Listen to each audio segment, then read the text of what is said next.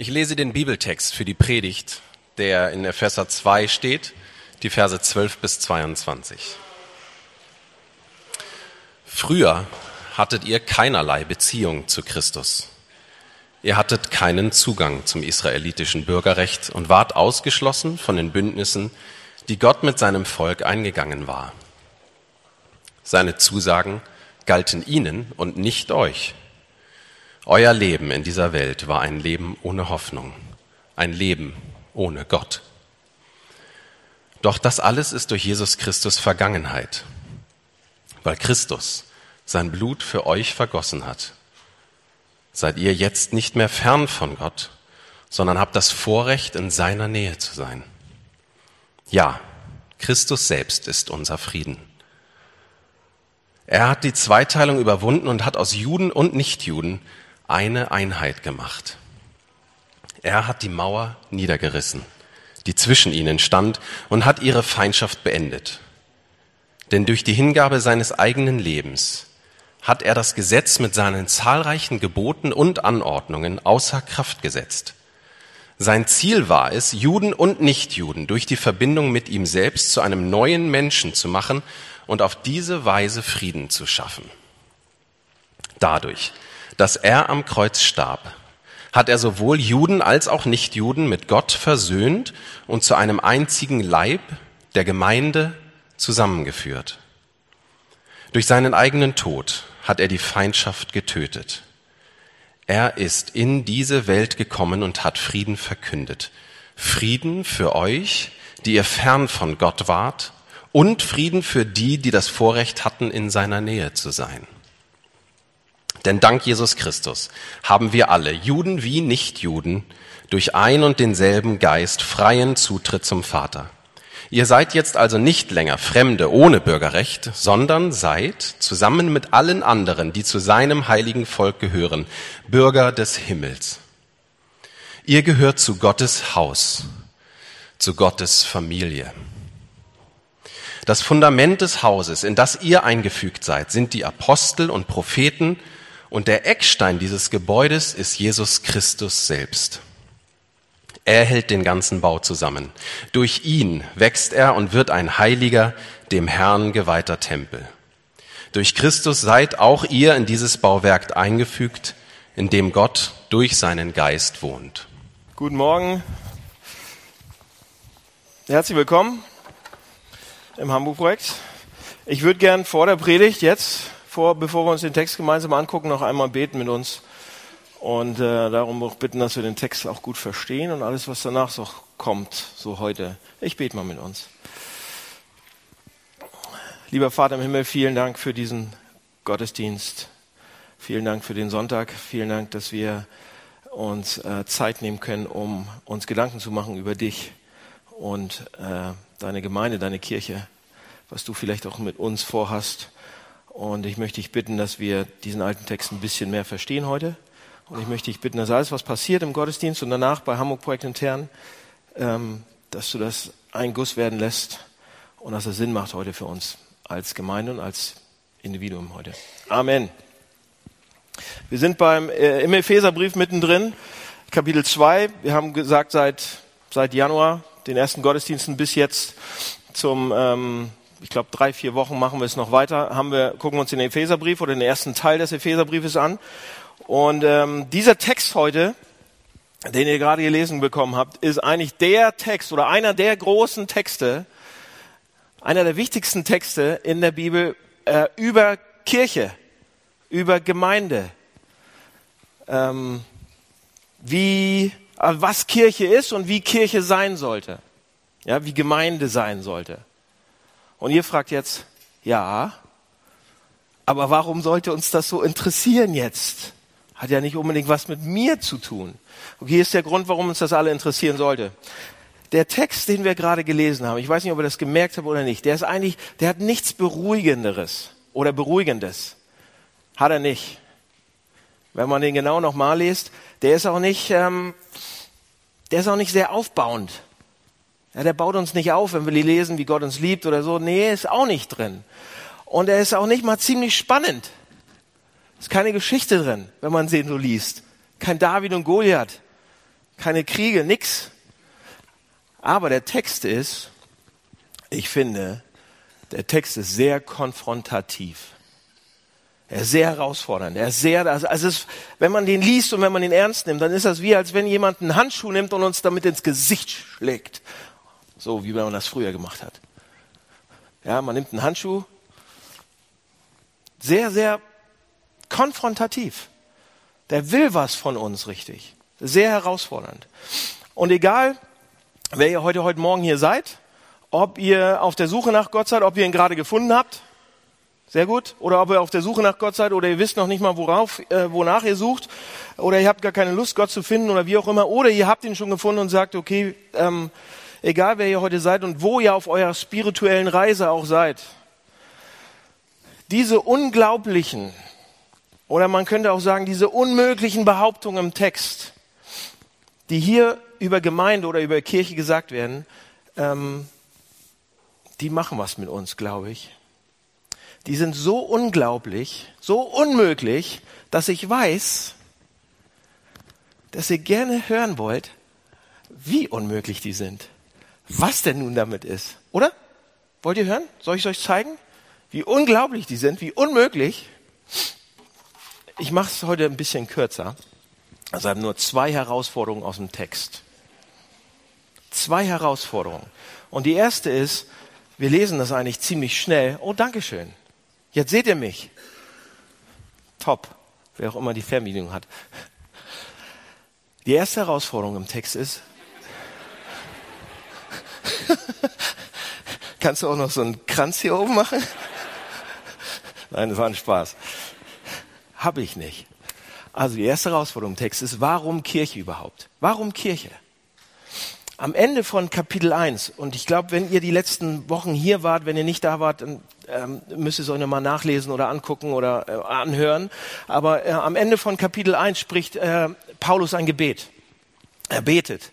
Und er betet all diese vielen Sachen für uns und er betet für seine Freunde, für Christen, also für uns auch. Und er betet, dass wir all diese tollen Sachen bekommen und so weiter. Aber die wichtigste Bitte, das Wichtigste, was er betet, und da haben wir die letzten, ich glaube zwei, sogar letzte Woche auch nochmal Matthias drüber gepredigt, ähm, dass wir die überragende Größe der, der Kraft Gottes sozusagen in uns reinbekommen und spüren können. Dass, da, darum, dass wir das erleben können, dass es real wird für uns. Darum betet Paulus. Ja, am Ende von Kapitel 1. Und dann in Kapitel 2, das ist, eigentlich gab es ja keine Kapitel damals, das war ein ganz normaler Brief, das hat man nur gemacht, damit wir uns orientieren können. Also Kapitel 2 geht dann sofort weiter und er ändert das Thema nicht. Es geht eigentlich genau weiter. In Kapitel 2 zeigt er dann nämlich äh, beispielhaft, wie diese großartige Kraft Gottes, die wir haben können, die wir kriegen können, in uns funktionieren kann. Ja, in den Versen 1 bis äh, 10, das hat, wie gesagt, war letzte Woche dran, da wird deutlich gezeigt, was passiert, wenn die Kraft Gottes in uns hineinkommt und was dann mit uns passiert. In Kapitel 1, äh, 2, 1 bis 10 zeigt Gott, da wo vorher vielleicht Gebrochenheit war, oder da, wo was kaputt war, da, wo Tod ist, da, wo Leere ist, wenn Gott da reinkommt mit seiner Kraft, mit seiner Stärke sozusagen, dann kommt da Leben, Vitalität und Ganzheit rein. Vom Tod zum Leben.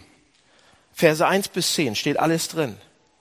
Und dann geht's auf einmal weiter mit Vers 11, wo wir gerade sind. Und da sagt Paulus, und das passiert mit den ganzen verschiedenen Menschen zusammen.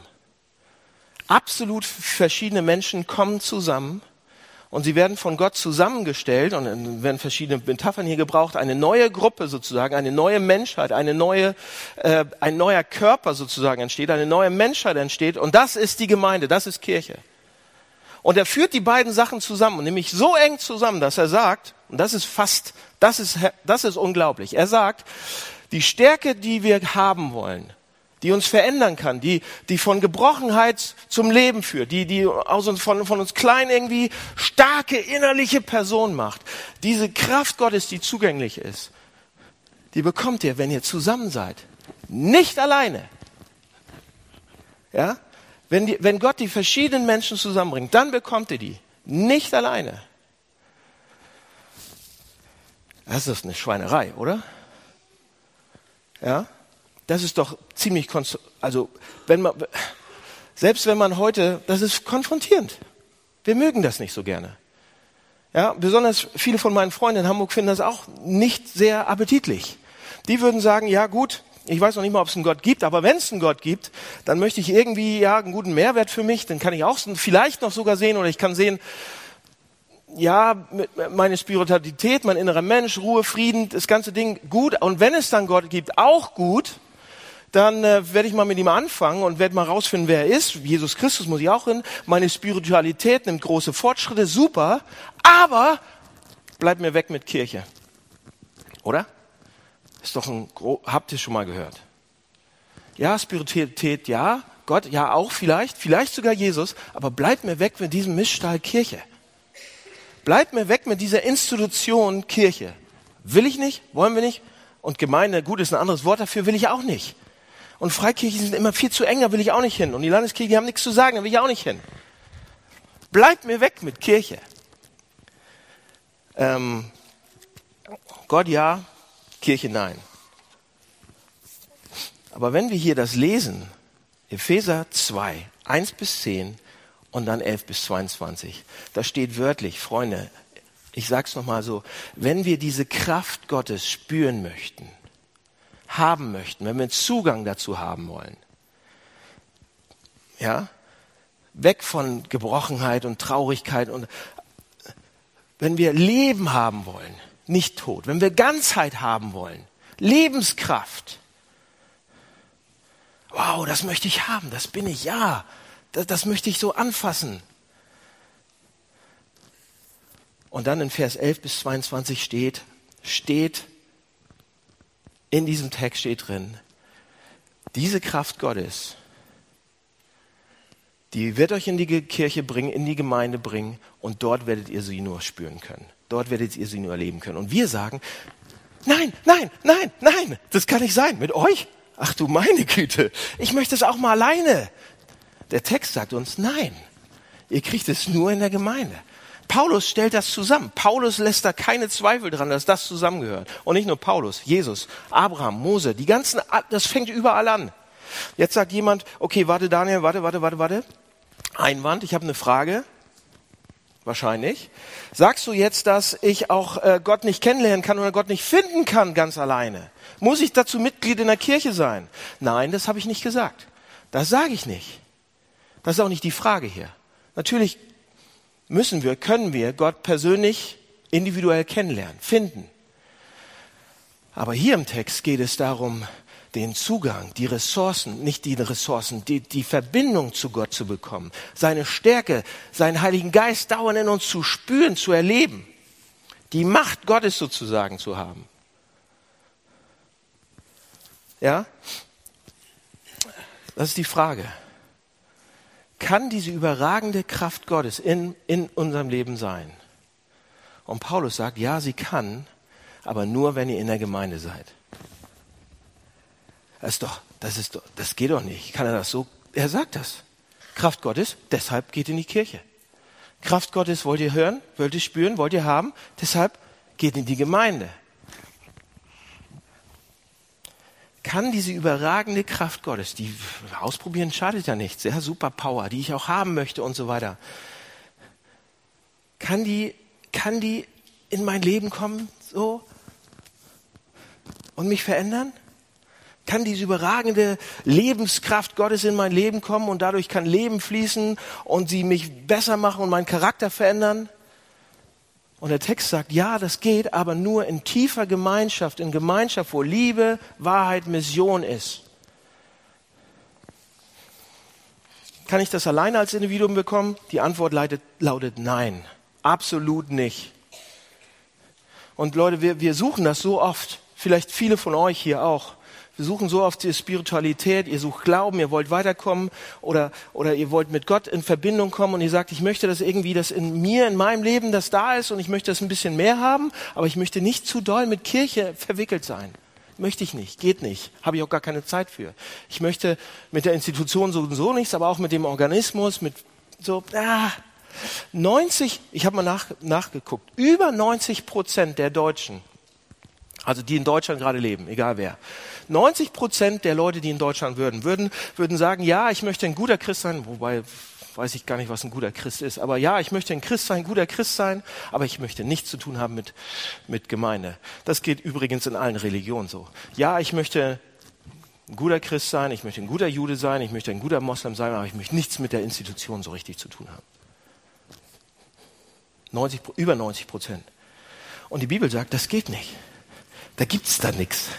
Dann sucht euch was an, da müsst ihr woanders anklopfen. Aber hier beim Christentum funktioniert das nicht. Okay, und jetzt sagt ihr, okay, Daniel, jetzt hast du einen Punkt gemacht. Nächste Woche übrigens, also ich muss ja mich beeilen heute. Nächste Woche gehen wir wahrscheinlich noch ein bisschen tiefer da rein, warum Gott das so möchte. Ja, aber hier sagt er erstmal, es gibt diese Interdependence, dieses, das ist voneinander abhängig. Und jetzt sagt jemand, oder ihr sagt, okay, Daniel, habe ich verstanden, jetzt hast du einen Punkt gemacht, aber, ähm, und ich verstehe das vielleicht auch, aber ähm, wie, wenn ich diese Kraft Gottes haben möchte, die mich physisch, psychisch, sozial, psychologisch verändern kann, geistig verändern kann,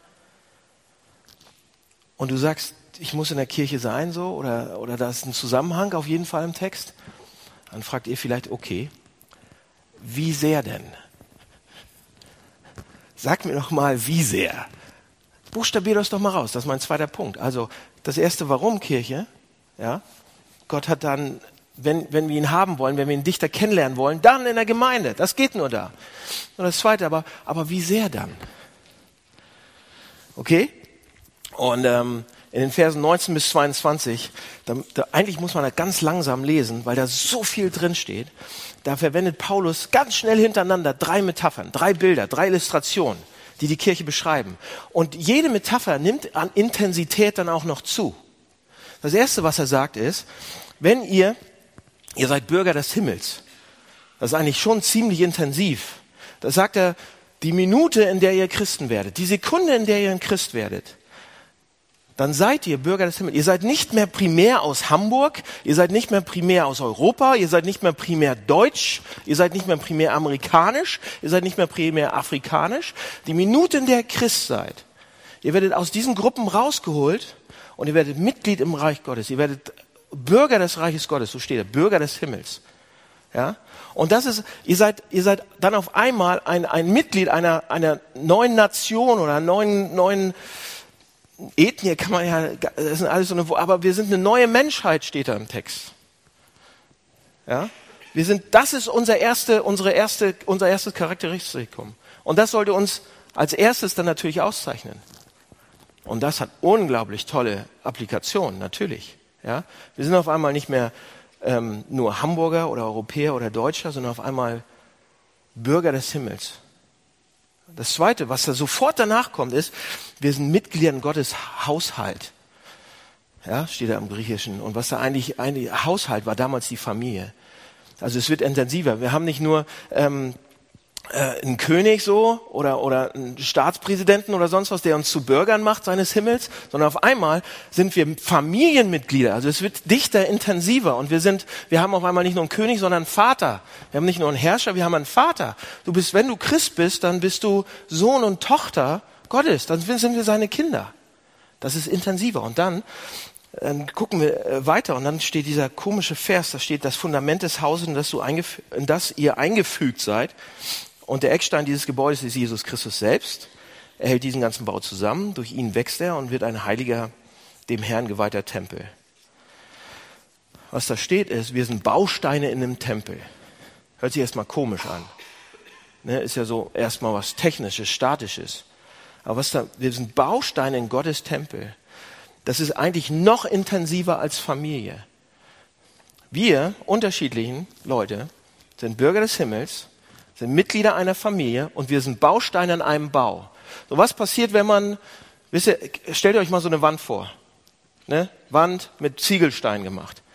Jan und ich haben aber um mir zu Hause eine Wand äh, umgehauen und da ging das ziemlich schnell, weil wir unten die Steine rausgenommen haben und dann fiel das ganze Ding zusammen, bevor die anderen alle gekommen sind. Jan war ein bisschen früher da und die anderen wollten alle mithelfen, diese Wand ja, mit großen Hämmern und so weiter und, und wir waren beide schon fertig. Schlau der Mann. Ja? Was will ich damit sagen? Diese Steine waren so abhängig voneinander, dass sie nur zusammen diesen großen Bau machen. Das heißt, wenn man ein paar da rausholt, wenn das nicht locker ist, wenn das locker ist, dann ist es nicht mehr so stabil. Bauingenieure? Stimmt, ne? Ja. Ich denke mal, das stimmt. Ja? Außer man baut. Jetzt hört auf. Also das Bild ist, wenn man da Steine rausnimmt, dann ist es nicht mehr so. Wir müssen und, und der Text sagt, wir sind zusammengesetzte Steine. Wir sind so dicht, dass da nicht, da ist nicht mal ein Millimeter Platz zwischen uns. Wenn man Steine klebt, dann sind die wirklich eng zusammen. Wir sind zusammen sozusagen. Wir bei, bei Familie kann man ja mal, mal noch mal weggehen und mal in sein Zimmer gehen oder mal sagen, okay, es ist schon gut so oder ich reise mal nach Australien und will mal nichts wissen eine Zeit lang. Aber, aber bei, wenn man zusammen Steine ist, dann gibt's da nichts Dichteres. Also es ist noch intensiver. Wir haben nicht nur einen König, einen Vater, sondern es ist fast komisch hier eigentlich, wie der Text das verdichtet. Ja, er sagt nicht nur, er ist bei uns in der Nähe und passt auf uns auf. Nee, er sagt, er ist mit uns in der Familie, ganz dicht. Und dann sagt er nicht nur, er ist mit uns, sondern das Tempelbild hier ist, er sagt, er, ich, ich bin in euch, ich wohne in euch. Intensiver geht es, das ist das Bild. Intensiver geht es gar nicht. Er ist so dicht an uns dran. Er will, dass wir so dicht an ihm dran sind, mit ihm drin sind, dass, dass, dass er sagt, hier ist das Bild, ihr seid ein Tempel, ich wohne in diesem Tempel. So dicht will er mit uns sein. Ja? Und das, das wird intensiver, intensiver, intensiver. Okay. Was bedeutet das jetzt für unseren Text, äh, für unser, für unsere, für unser Thema? Also wie, wie eng soll ich denn, wie, wie sehr soll ich denn in Kirche involviert sein? Seht ihr, was, was Paulus hier macht ist, er sagt, ihr bekommt Gottes Größe und Stärke nicht zu spüren, es sei denn, ihr seid in Gemeinde. Und Gemeinde ist, was ist Gemeinde? Ihr seid Bürger des Himmels, ihr seid Familie und ihr seid diese Steine. Das ist Gemeinde. Und nur wenn ihr das habt, wenn ihr dieser Stein seid, dann merkt ihr mehr von der Größe Gottes. Ja? Das sagt der Text. Okay, jetzt sagt ihr, gut, ist schon hart. So eng soll ich mit allen zusammen sein. Was heißt das denn jetzt praktisch? Ich gebe euch zwei kleine Tipps, was es praktisch heißt, und dann mache ich Schluss für heute. So, was heißt das praktisch, so eng miteinander zu sein? in, in Gemeinde zu sein. Das möchte Gott von uns. Wenn ihr Gott kennenlernen wollt, dichter haben wollt, ihn mehr in eurem Leben haben wollt, dann geht das so. Hier sind zwei Tipps. Das eine ist, wir müssen gekannt sein. Jemand muss euch kennen. Aber richtig. Ja? Also nicht so, nur so, wie, wie viele von uns sich kennen, weil wir eine große Gemeinde sind, sondern was der Text hier meint ist, wir müssen wirklich mehr voneinander wissen. Wirklich gekannt sein. Das Innere muss gekannt sein. Ich weiß, dass heute viele vom Abendgottesdienst sind. Herzlich willkommen. Äh, schön, dass ihr es geschafft habt.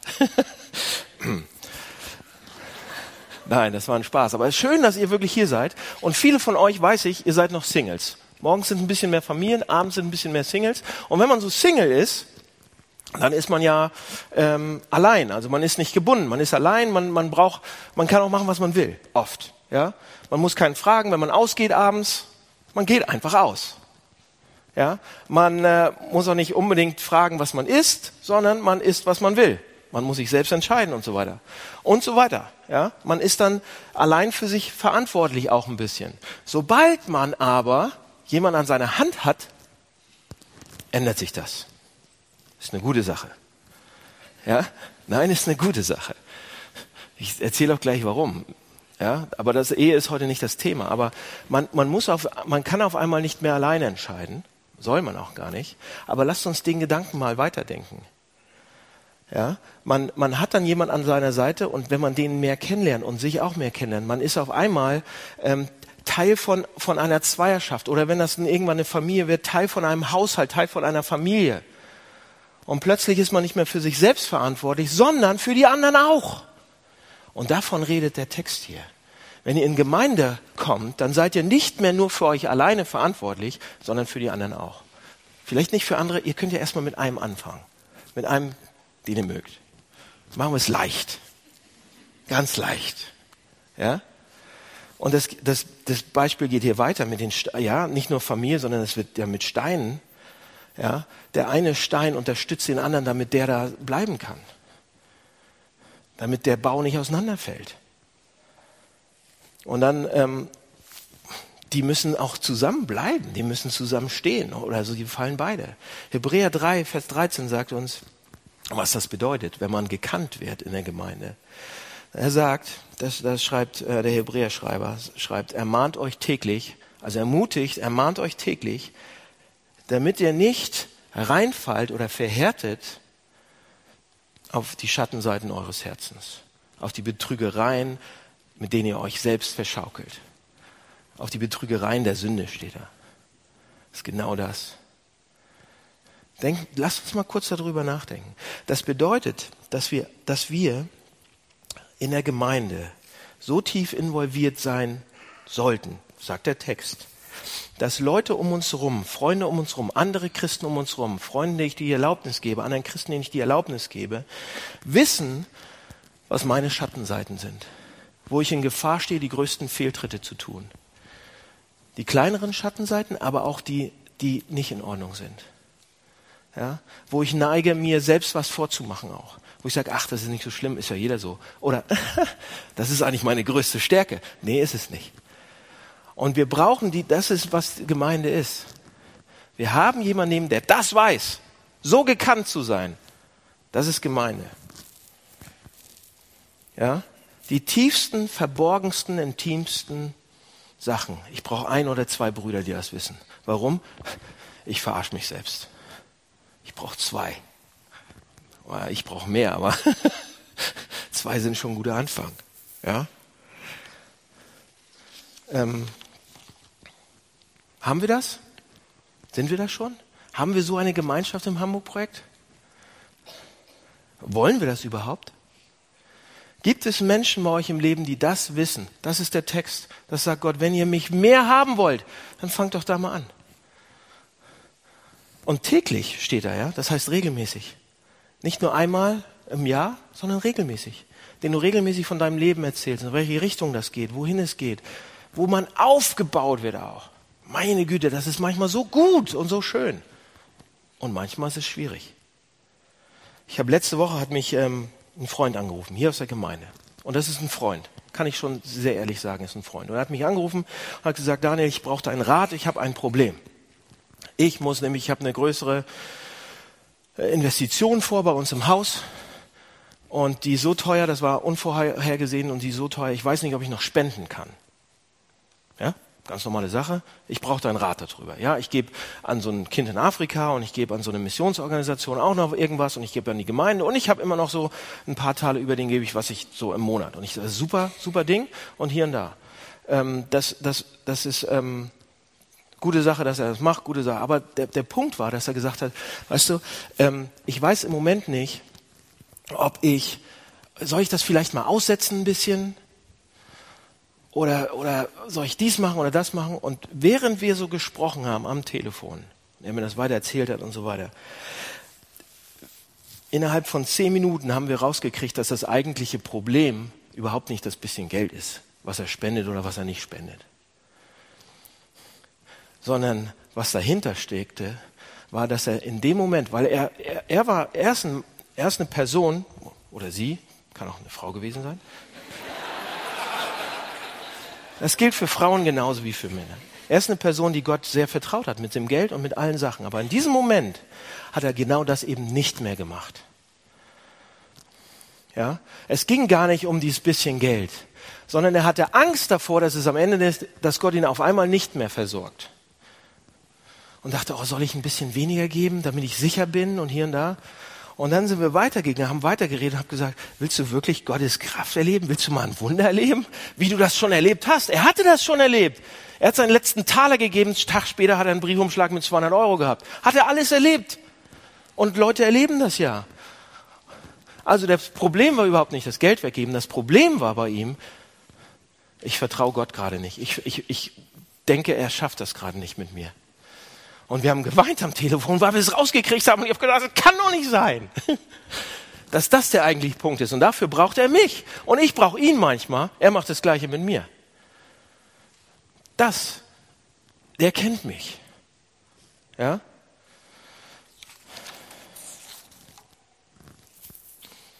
Und vielleicht zwei letzte Sachen. Den Punkt mache ich nicht mehr, aber zwei letzte Sachen. Wir, wir sollen gekannt werden. Nächste Woche kommt vielleicht ein bisschen mehr, weil wir noch was vorhaben heute. Aber dieser Text sagt uns, wenn ihr in Gemeinde seid, dann bedeutet das, ihr seid Himmelsbürger, ihr seid Familie und ihr seid Steine. Ihr seid eng zusammen. Und, und wie, man das, wie man das lernen kann, wie man das üben kann, ihr solltet gekannt sein. Und hier ist, warum das auch so wichtig ist. Wenn, wenn dieses Gekanntsein voneinander, dass ich meinem Freund sagen konnte, guck mal, da ist wieder, Jesus will dich versorgen. Gott ist da. Ich zeige ihm einen Punkt, den er gerade vergessen hat von Gott.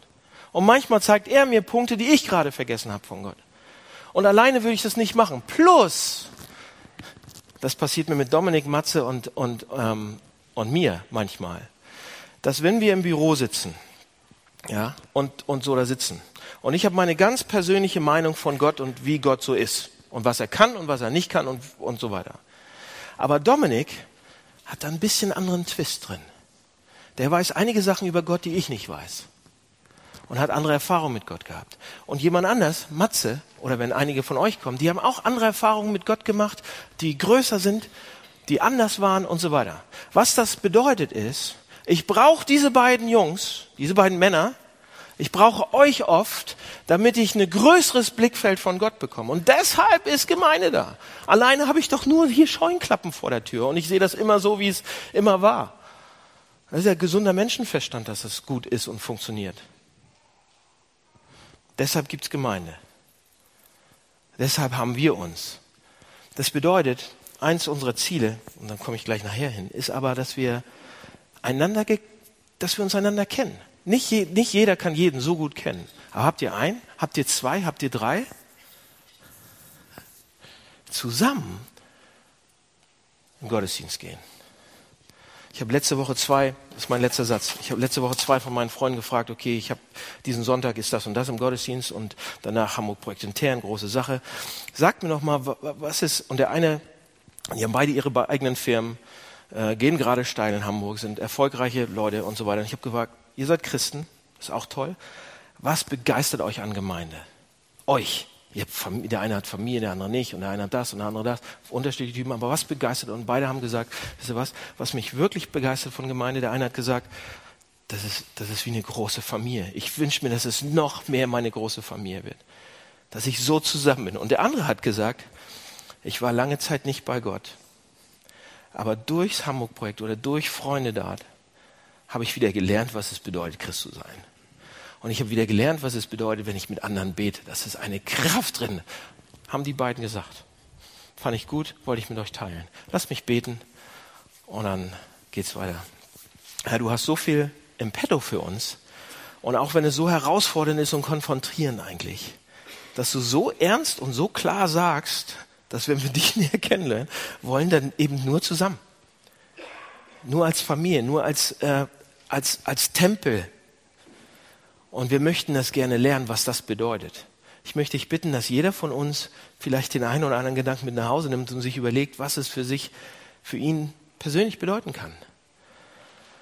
Und wie wir dann Schritt näher zu dir kommen, wie wir dich näher kennenlernen können, zusammen, durch andere, mit anderen. Ähm, danke für diese Gemeinde. Danke, dass du sie mitgegründet, du hast sie gegründet. Wir waren nur dein Werkzeug. Vielen Dank dafür und vielen Dank, dass du sie baust und dass du sie weiterbaust. Vielen Dank, dass du der Hauptpastor hier bist, der Seniorpastor. Vielen Dank dafür. Amen.